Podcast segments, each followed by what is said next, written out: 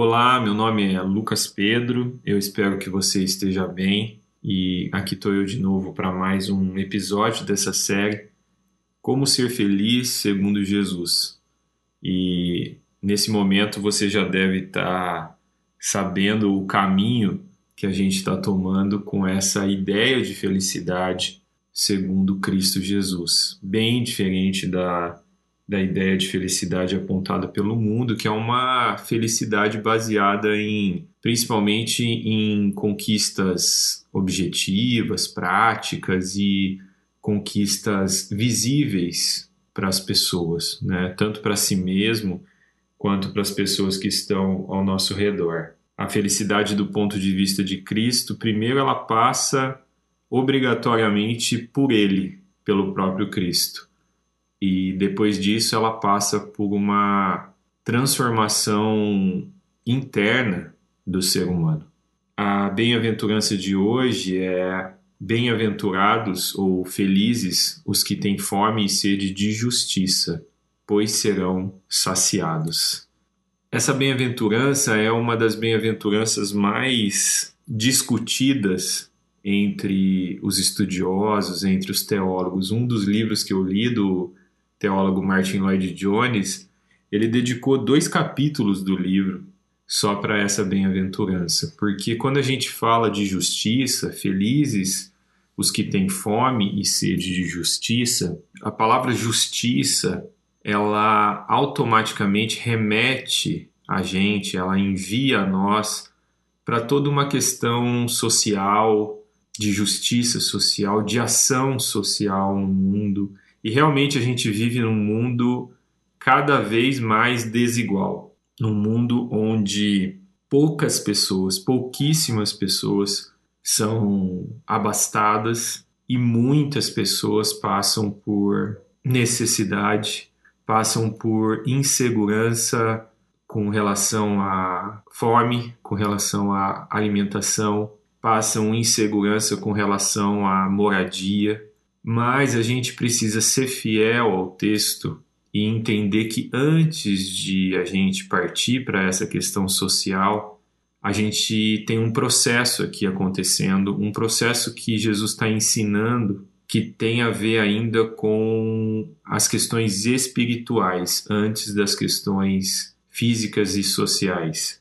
Então a gente está falando de um cristão que está passando por um processo no qual ele entende a sua pobreza de espírito. Diante disso, ele chora, ele lamenta a sua pobreza de espírito, ele se torna uma pessoa quebrantada, mas voltada para Deus. E depois disso, nesse processo, naturalmente ele se torna uma pessoa humilde, porque ele entende quem ele é.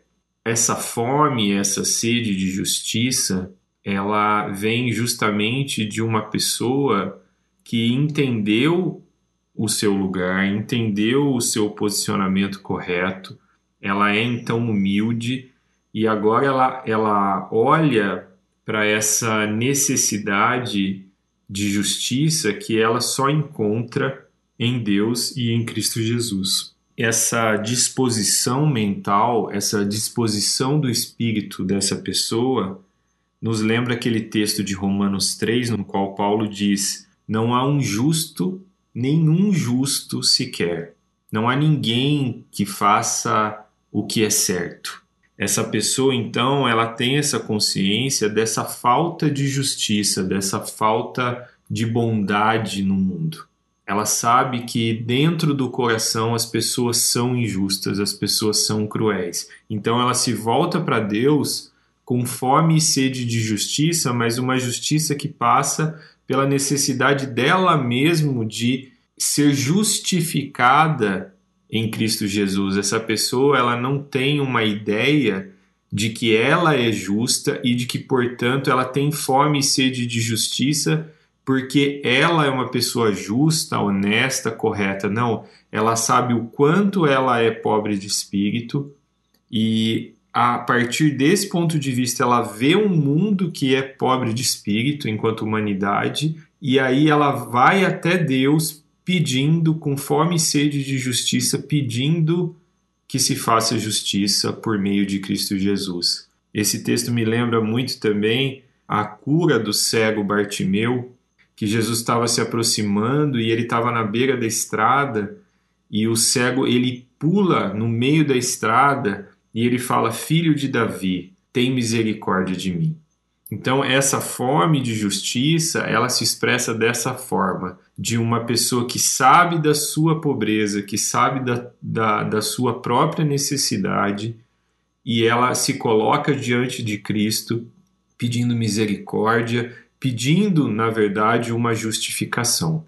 E é claro que depois disso, a gente pode estender essa, esse desejo, essa fome, essa sede de justiça para várias questões exteriores e objetivas do mundo, no qual a gente vê as injustiças acontecerem a todo momento. Pessoas que têm demais e que não compartilham nada com pessoas que têm quase nada, pessoas que têm instrução, pessoas que têm condições de ajudar e não compartilham disso. Mas antes de tudo, existe um, um, uma transformação que vem de dentro do indivíduo para fora do indivíduo, para as coisas exteriores e objetivas.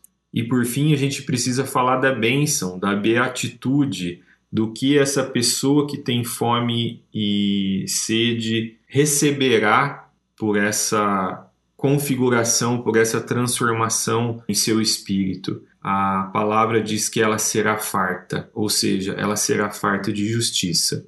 E aqui a gente não pode esquecer dessa dinâmica de dentro para fora ela se sentirá justificada em Cristo Jesus, apesar de entender, de se entender não merecedora, ela se sentirá justificada pelo sacrifício de Cristo Jesus. E ela terá, ela tem, né, o cristão tem essa esperança de que Cristo em breve virá em glória para trazer a real justiça de uma maneira geral, não só dentro do coração humano, mas para a sociedade, para as nações e para todo esse sistema que hoje se encontra totalmente corrompido pelas injustiças.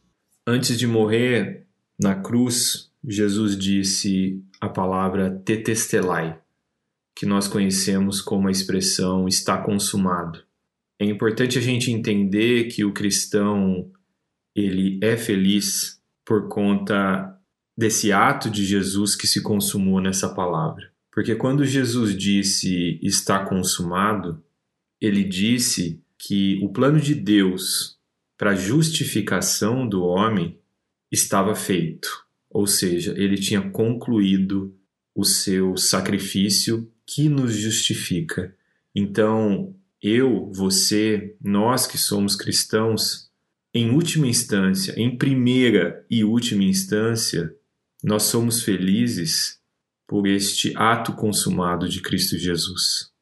O resto, as coisas que vêm e vão na vida, comida, saúde, propriedades, elas são infinitamente menores em sua capacidade de nos trazer felicidade do que esse ato de Jesus na cruz, quando ele disse: Está consumado.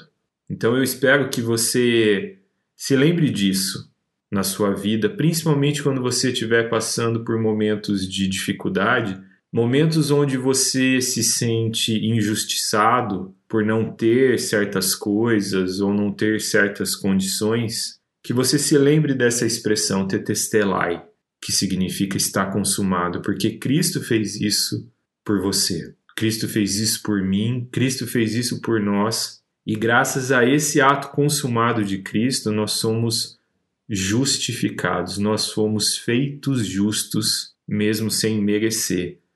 Seja feliz por isso. Em nome de Jesus, e transformai-vos.